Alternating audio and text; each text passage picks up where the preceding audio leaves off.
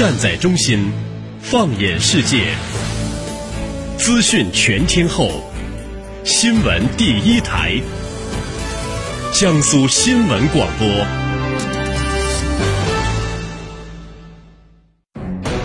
你听到的不仅是兵器，更有背后的战略风云；你听到的不仅是军情，更有其中的大国博弈。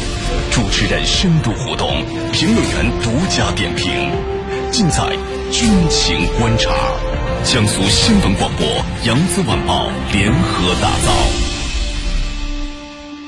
梳理全球军事，聚焦今日热点。大家好，这里是江苏新闻广播军情观察，我是世宁，在中国南京为您直播军情。您可以用手机添加九三七军情观察，关注我们团队的微博和微信。各位军迷朋友。国防部例行记者会昨天下午在北京举行，国防部新闻发言人杨宇军就抗日战争胜利七十周年阅兵、中外军队联演联训、征兵工作等热点问题回答了记者提问。我们今天呢邀请军事评论员、解放军国际关系学院陈汉平教授和我们一起来聊一聊八月国防部例行记者会的相关内容。陈教授你好，主持人好，大家好。呃，陈教授，这个首先我们看到这个。新闻发言人杨宇军说：“根据年度交往计划，中国和马来西亚两国军队将于九月的中下旬在马六甲海峡及其附近区域举行代号为‘和平友谊二零一五’的联合军事演习。那我们也了解到，这是中马两军举行的首次实兵联合演习。陈教授，我们看到演习的课题呢是联合遂行非战争军事行动。我们如何理解这个非战争军事行动呢？”嗯。非战争军事行动，我们从表面上来看，就是说它是军事行动，但是跟战争没有关系的。那么类似的表述还有哪一个呢？还有叫非传统安全领域。那么非传统安全领域和这个呢是接近，只不过非传统安全领域呢，它更是警方的公安部门的一种呃这个范畴。那我呢本人是公安部下属的。中国和东盟非传统安全合作的特约研究员，呃，根据我的了解，所谓非传统安全领域呢，它主要是指双方的警务合作。那么，中国跟马来西亚这一种非战争军事行动的合作，主要是哪些方面呢？我理解为主要是非战争性质的一系列的军事行动。你比如联合打击海上海盗行为，然后呢，海上搜救，海上。联合救援行动、海上协调机制，还有就是军方的这种，呃，在地面、在陆地或者海上的这种，呃，协调联络、通信等方面的这种合作行动。所以呢，它是一种非非战争，就不是用于战争的，但却是双方的一种军事行动、军事合作行动。主持人，嗯。呃，陈教授，那根据这个演习任务的需要，我们看到中马双方将会组建联合特遣指挥所，带领两国的呃两军的这个陆海空的精锐力量参演。那陈教授，我们也知道马来西亚也是我国南海问题的相关国家，对我国南沙岛礁也有侵占啊。那这样的联合军演对于两国两军来说有什么样的意义吗？嗯，我觉得这里头的意义呢，它是非常巨大的。虽然呢，马来西亚和我们存在着南海领土这个岛礁之争，但是呢，我们要注意到，马来西亚它从来就不主动跳出来公开炒作南海问题，更不把这个域外势力引入南海。我们觉得呢，马来西亚这个国家它有它的特点，那么和它进行这种军事方面的一种合作也好，交流也好，我觉得有下面三个意义。第一呢，它能够使我们在存在领海领土争端的情况下展开合作，从而呢使南海变成真正的合作之海。第二呢，它可以作为一个样板来树立起来，就是说我们跟马来西亚虽然有领海纷争，但是你看仍然能够在各方面展开合作，这形成一个给其他各方所看的样板。那么第三个就是当。某些势力炒作南海问题的时候，那么马来西亚可以站在公正的立场上，能够主持公道，至少他不会站到对立面。我觉得这里头的意义仍然是巨大的，这就是战略与外交方面的含义。主持人，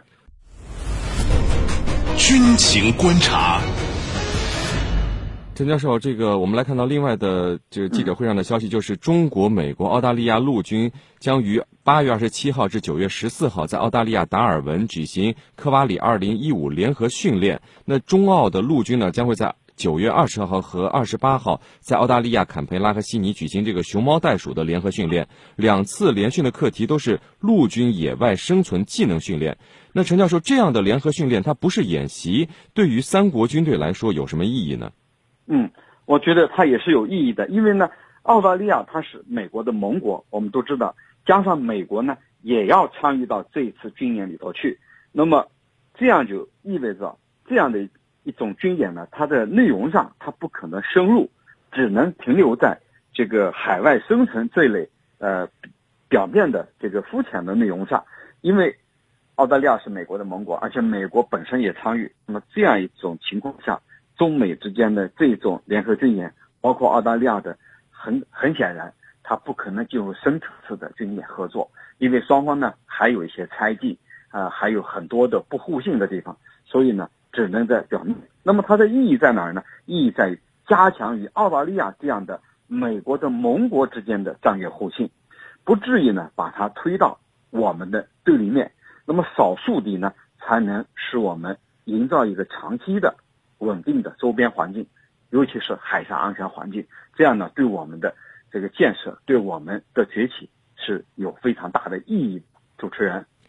呃，陈教授，这个杨宇军在记者会上说到，这个全国征兵工作说八月一号起已经全面展开了。那截止目前呢，共有四百七十万适龄青年在网上报名应征。那其中呢，大学生的人数是超过了八十万人。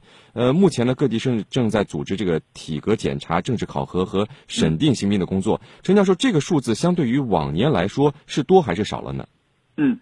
就是今年的征兵工作开始的时候呢，正好呢，我在下面的一个人武部呢，亲眼目睹了，呃，当时呃各当地青年呢踊跃应征的场景，可以说今年报名的人数是明显高于往年，其中大学生的比例呢从百分之三十八提升到今年的百分之四十五，也就是说高了七个百分点。那么从这里头来看，明显这个应征入伍的青年或者大学生高于往年。这是非常可喜的，也表明我们军队的吸引力呢在进一步加大。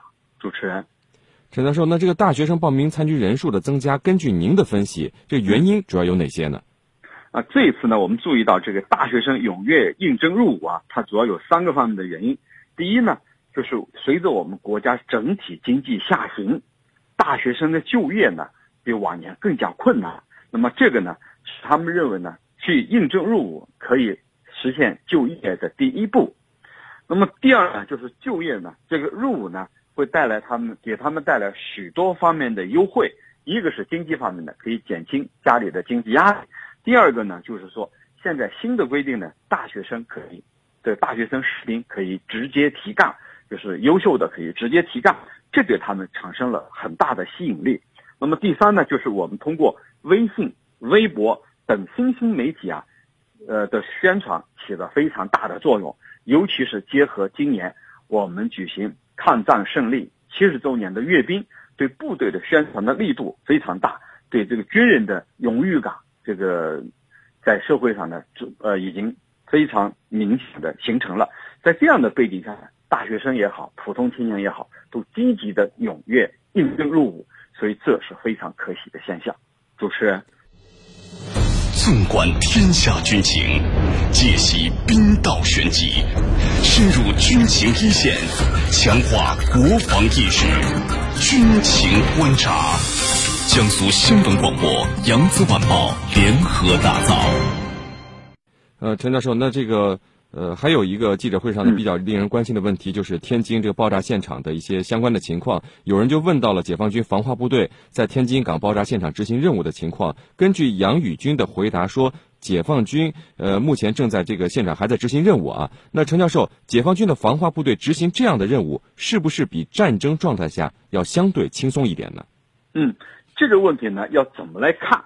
你比如说，如果是在战争状态下。去处理生化方面的威胁，那么我相信呢，他的这个就不会那么轻松。为什么？你要时刻提防来自于对方的突袭进攻。所以呢，在战争状态下，他肯定是不轻松的。那么目前从这一点来看，现在是非战争状态，这些士兵呢去处理生化方面的威胁，相对来说他会轻松。但是从另外一个角度来讲，因为这次天津港它的爆炸呢，你不知道它存在哪些危险品，危险品放在哪儿，哪些类别你并不清楚，所以从这一点来说呢，又并不轻松。为什么？如果在战争状态，我可能很清楚对方使用的是哪些化武、哪些化学武器、哪些生化武器，我很清楚，因为它发射出来以后，根据这个经验的判断，根据这个这个探测。能很清楚，但是这里呢，你不知道它的这个危险品放置在哪里，有哪些种类，什么时候会爆，你不知道。所以从这一点来看，我觉得我们的战士的工作呢并不轻松，对他们也是一个严峻的考验。但是很欣慰的是，他们非常妥善的处理好了他们所面临的威胁。主持人。好的，陈教授，那接下来呢是半点即时资讯，在半点即时资讯之后，我们回来继续和陈汉平教授一起来聊一聊国防部八月呃记者会的相关内容。触击时事军情热点，把握最新军情动态，行动态，解读大国战略，预测未来局势，未来局势。江苏新闻广播军情观察，每天下午十五点十二分，十五点四十二分。江苏新闻广播、扬子晚报联合打造。